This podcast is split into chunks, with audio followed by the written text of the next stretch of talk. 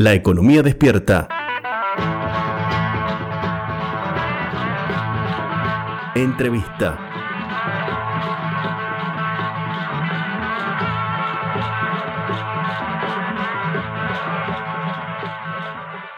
Estamos en comunicación telefónica con el economista Gonzalo Saglione, quien fue ministro de Economía de la provincia de Santa Fe, así que es una voz más que autorizada para conocer este acuerdo que tiene media sanción en la Cámara de Diputados de la Nación con el Fondo Monetario Internacional. Buenos días, Gonzalo, Javier Vicens y Laureano Martínez te saludan. Buen día, Javier, Laureano y toda la audiencia. Muchas gracias por la comunicación. No, gracias a vos por, por este, este tiempo en, momentos muy, muy convulsionados de la política y de la economía nacional. Lo primero que queremos saber es qué te parece el acuerdo al que ha arribado Martín Guzmán y el gobierno de Alberto Fernández con el organismo multilateral de crédito? Bueno, creo que quizás en primera instancia conviene dividir en dos el análisis, ¿no? Porque por un lado está la discusión respecto de la deuda con el fondo y la incapacidad que tenemos los argentinos de tener disponer los dólares necesarios para pagarla. Sí. Ustedes saben que en el 2018 se firmó un stand-by que tenía, por el cual Argentina recibió más de 40 mil millones de dólares, que tenía una fecha de amortización muy concentrada en 2022 y 2023. Algo más de 19 mil millones vencían este año de dólares y 22 mil millones de dólares el año que viene. Entonces, el primer tema en discusión es, Argentina no cuenta con los dólares para pagar. Por lo cual, la alternativa era o se llegaba a un acuerdo con el fondo, que es lo que hoy estamos discutiendo, o se eh, la deuda. Con lo cual, en ese escenario, yo eh, celebro que hayamos como país podido lograr un acuerdo. Ahora, entramos en la segunda discusión. ¿Ese es el mejor acuerdo posible para la Argentina?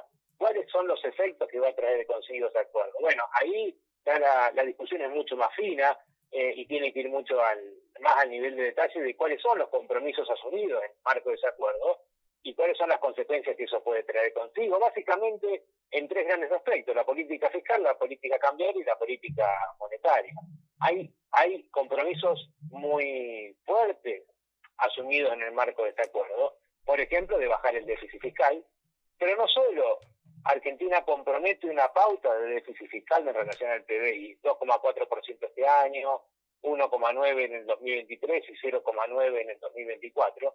De algún modo, creo que la mayoría estamos de acuerdo en que es necesario que ese déficit se reduzca. El tema es que el fondo también se mete en cómo reducirlo. Y ahí tenemos, por un lado, un aumento en la presión tributaria, porque se habla de un incremento en la recaudación en relación al PDI, y por el otro lado, una eh, reducción marcada en los subsidios a determinados servicios públicos, fundamentalmente en la energía. Digo, no solo que el fondo pide una pauta de déficit respecto al PDI, sino que se inmiscuye en decisiones de política interna que tienen que ver cómo los argentinos recaudamos impuestos y cómo los gastamos. Eh, se, inmiscuye, es decir, una injerencia del fondo en las decisiones de la política económica del gobierno. Ahora, ese, ese entro, esa, el fondo dentro de la política económica en, este acuerdo, ¿lo hace de forma favorable o es perniciosa la forma en que pide reducir el déficit?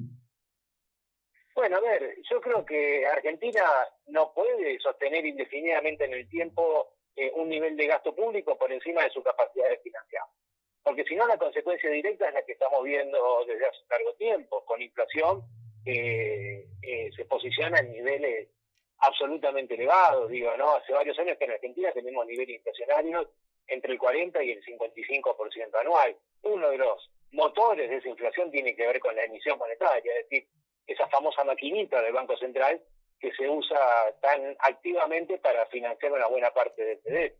Entonces, eh, vuelvo a la discusión anterior, es positivo que Argentina se comprometa a reducir el déficit. Ahora, me parece abusivo que un organismo internacional defina cómo lo hacemos, a través de qué instrumentos de la política interna lo hacemos. Vos decías la presión tributaria aumenta respecto al producto. ¿Quiénes van a pagar? ¿Sobre quiénes recae esa presión tributaria? A ver, por un lado se habla de un fortalecimiento institucional de AFIP, para reducir los niveles de evasión eh, impositiva, particularmente focalizándose en el IVA. Y por el otro, eh, ahí se habla de la posibilidad de alcanzar un incremento de hasta el 1% del PBI en, recaudación. Y por el otro lado, y que esto tiene mucha relación también con los gobiernos provinciales, se plantea el incremento muy fuerte en las evaluaciones fiscales de los bienes inmuebles eh, para que eso incremente la base imponible de impuestos a los bienes personales que cobra AFIP a nivel nacional. Ese sería el otro ingrediente importante que permitiría incrementar la recaudación eh, según lo que establece el acuerdo con el fondo. Paso en limpio, Gonzalo. Sí, vamos a pagar más impuesto inmobiliario provincial y, vamos, y aquellos que pagan el impuesto de los bienes personales van a pagar un mayor impuesto de los bienes personales. Sí, sí, pero quiero ser más preciso todavía.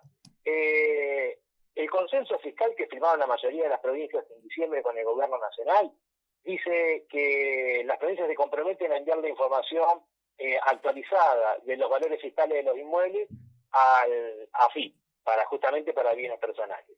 Y que se comprometen a cobrar una alícuota de impuesto inmobiliario provincial de entre el 0,5% y el 3% del valor fiscal de los inmuebles, que deberá acercarse al precio de mercado de un inmueble. Entonces, digo, supongamos un departamento de una ciudad intermedia de 100 mil dólares. Estamos hablando del tipo de cambio eh, informal, 20 millones de pesos. El 0,5% de 20 millones de pesos son 100 mil pesos, es el mínimo que dice que debería cobrar una provincia de impuesto inmobiliario el consenso fiscal. Entonces aquí claramente hay una preocupación o los gobernadores firmaron el consenso fiscal sabiendo que no lo iban a cumplir, o el gobierno nacional firmó el acuerdo con el fondo sabiendo que no lo iba a cumplir. ¿Y cuál es para vos de las dos cosas? No, digo, cualquiera de las dos son graves, porque Argentina arrastra desde hace muchos años, y esto no quiero hacer mucha distinción de, de, los dos espacios, espacios extremos de esta famosa grieta, ¿no? Pero eh, arrastramos hace muchos años, digo, una eh, incapacidad de sostener los compromisos asumidos a lo largo del tiempo y de darle cumplimiento. Y eso, digo, no es eh, privilegio de uno de los dos espacios de la gripe, sino que en ese sentido ambos han demostrado que han comprometido un determinado comportamiento y luego han hecho exactamente lo contrario. Estamos dialogando con Gonzalo Saglione, ex ministro de Economía de la provincia de Santa Fe. Laureano te quiere hacer una pregunta, Gonzalo. Hola, Gonzalo. Este, bueno, los, em, los anteriores em, eh, acuerdos que, ha, tenido Argentina con el fondo, eh, la mayoría, bueno, se han, se han reformulado eh, o directamente, bueno, se han, se han roto para luego volver a, renegociar, etcétera.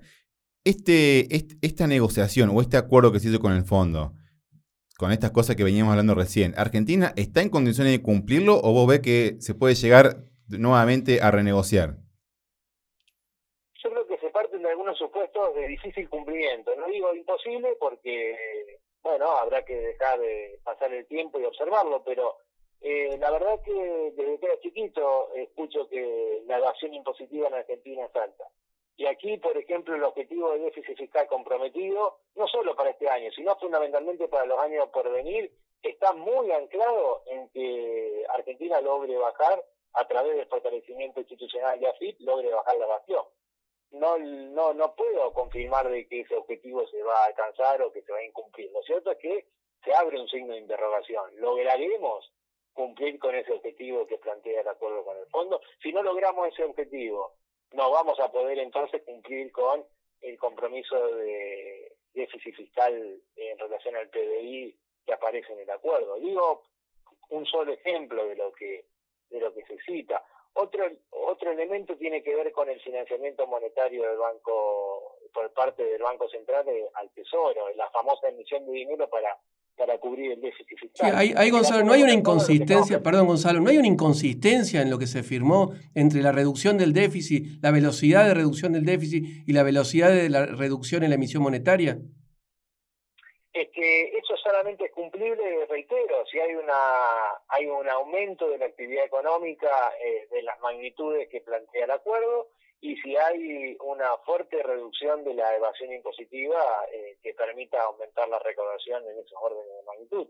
Si no, pareciera que no es cumplible la pauta de déficit o la pauta de emisión, y iba ahí a ese otro aspecto justamente. el acuerdo con el fondo en el plano monetario lo que dice es, ahora van a usar muy poco la maquinita del central para financiar el tesoro, sino que eh, el gobierno va a tener que ir a cubrir un porcentaje creciente de su déficit fiscal, que será menor, pero un porcentaje creciente de ese déficit tendrá que ser cubierto con financiamiento en el mercado doméstico. ¿Eso qué significa? Menos ahorro canalizado en favor de la inversión productiva, significa menos financiamiento para el consumo de bienes durables en la economía argentina. Eso claramente es contractivo, que a su vez viene acompañado con el compromiso de que la tasa de interés real tiene que ser positiva, es decir, la tasa de interés del sistema bancario tiene que ser más alta que la inflación, lo cual también es, contractivo. Sí, y es un negocio para los bancos, ¿no? Que parece que nunca pierden en ningún escenario. Bueno, el, el banco no, no, no gana con la tasa alta, gana con el spread alto. Ahora, cuanto más altas son las tasas, activas y pasivas, en general también hay más espacio para establecer spreads más altos que se disimulan fácilmente, por decirlo de algún modo. Te llevo al tema tarifas, que mencionaste al comienzo de la entrevista. Una preocupación siempre eh, muy importante es el tema del costo de los servicios públicos por el lado de los subsidios, de la, de la cuenta que tiene que pagar el Estado Nacional.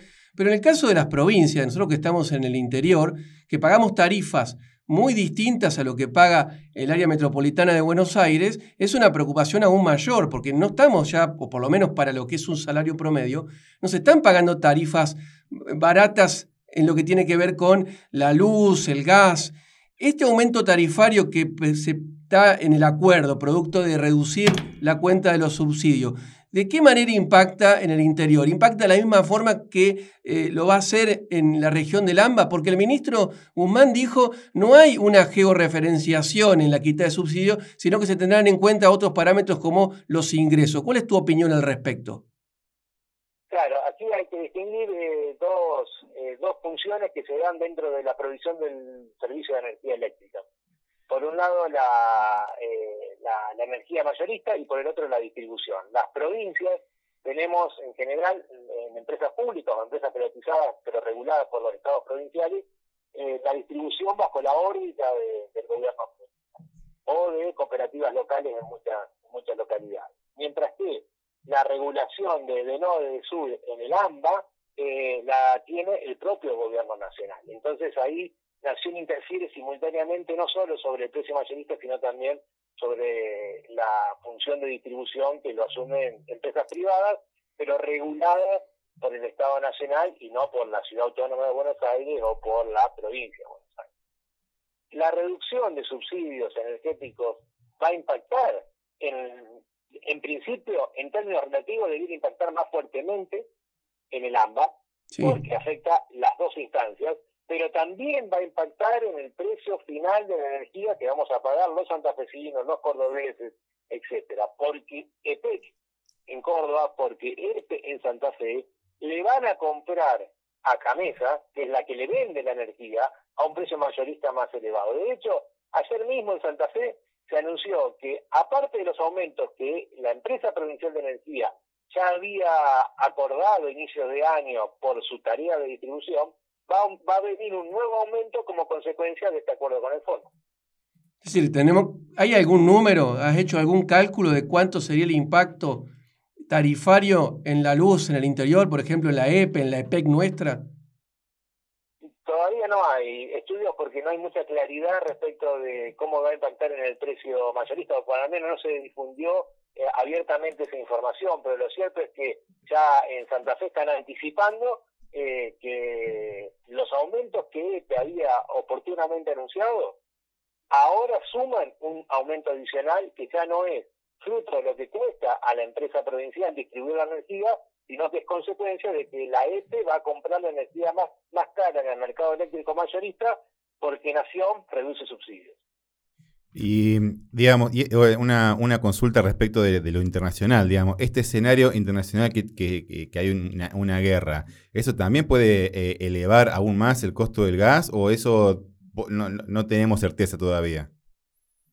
Bueno, la verdad que es eh, una coyuntura en donde uno quisiera esperar unos días más a ver cómo se van desarrollando los acontecimientos.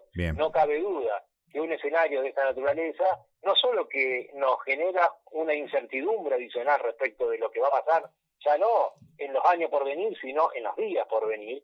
Eh, y por otra parte, si se prolongase el, eh, el conflicto bélico que hoy, hoy se está registrando entre Rusia y Ucrania, y si se profundizase el mismo, eh, no cabe duda que uno de los impactos que tiene sobre tiene que ver precisamente con los precios de la energía en todos los países del mundo, con lo cual en ese sentido Argentina no es ajeno a los impactos que se están observando ya en este momento y que pueden incluso intensificarse en los días por venir. Una última consulta, Gonzalo. Eh, se habla mucho del impacto en general de, este tipo de acuerdo en las principales variables de la macro, pero hay que ver también las finanzas provinciales. Vos con tu experiencia como ministro, como ex ministro de Economía de una provincia importante del interior del país como es Santa Fe, ¿Cómo estarías viendo esto si fueras un ministro de Economía de las provincias? ¿Cómo, qué, te daría tranquilidad este acuerdo más allá de que se, eh, se evitó el default? ¿Cómo estarías viendo los números, pensándolo que los gobernadores tienen que pagar sueldo, que los intendentes tienen que pagar sueldo, que tienen que pagar servicios eh, públicos? Eh, ¿qué, ¿qué, es la sensación que vos tenés después de haber leído los números de este acuerdo?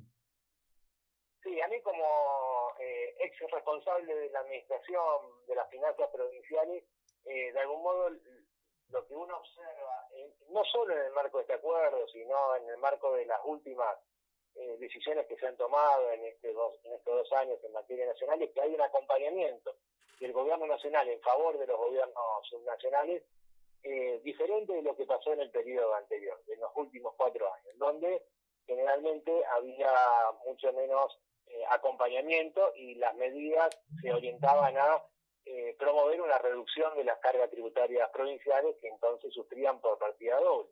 Por ejemplo, se eliminaba de un día para el otro el fondo sojero por decreto y las provincias perdían fondos y por el otro lado, eh, a través del consenso fiscal, empujaba a que las provincias bajaran alícuotas de ingresos brutos. Eso generó un estrés financiero en muchas jurisdicciones. En los últimos dos años uno observa que tal cosa no se viene dando. Eh, de hecho, las adendas que se fueron firmando a los consensos fiscales, en general, en, eh, en lugar de profundizar la rebaja tributaria provincial, lo que hicieron fue flexibilizar las reducciones y en algunos casos incluso permitieron aumentos de impuestos provinciales. Y no hubo quitas en, programas nacionales, hubo distribución de ATN. Ahora, la preocupación central, ya no como administrador de las finanzas provinciales, sino como hacedor de política económica de un gobierno subnacional es cómo impacta el acuerdo con el fondo eh, y cómo se comporta la macroeconomía y en el nivel de actividad económica, en la generación de empleo, y allí es donde uno observa eh, con preocupación lo que pueda llegar a venir. No porque Argentina estuviera bien, sino porque algunas de las medidas que se acordaron en el marco de lo negociado con el fondo, como repasábamos al inicio de la nota, son de carácter contractivo mayor tasa de interés, mayor precio de los servicios públicos, decir, menor ingreso disponible por, por las familias privadas, eh, mayor presión tributaria, todo eso contrae la economía. Massa dijo en el momento en que ya se había acordado el, despacho de comisión que la Argentina a partir de ahora iba a crecer, que iba a aumentar en el, el empleo y que se iba a reducir la tasa de inflación. Eso no va a ser así entonces en ese sentido, pero son palabras casi idénticas a las que Ducombe nos dijo a los ministros de Economía provinciales cuando firmamos el consenso fiscal en el 2017. Gracias, Gonzalo, por estas, esta oportunidad de dialogar contigo. No, por favor, gracias a ustedes por el llamado y que tengan muy buen fin. Pasó Gonzalo Saglione, ex ministro de Economía de Santa Fe por la Economía Despierta.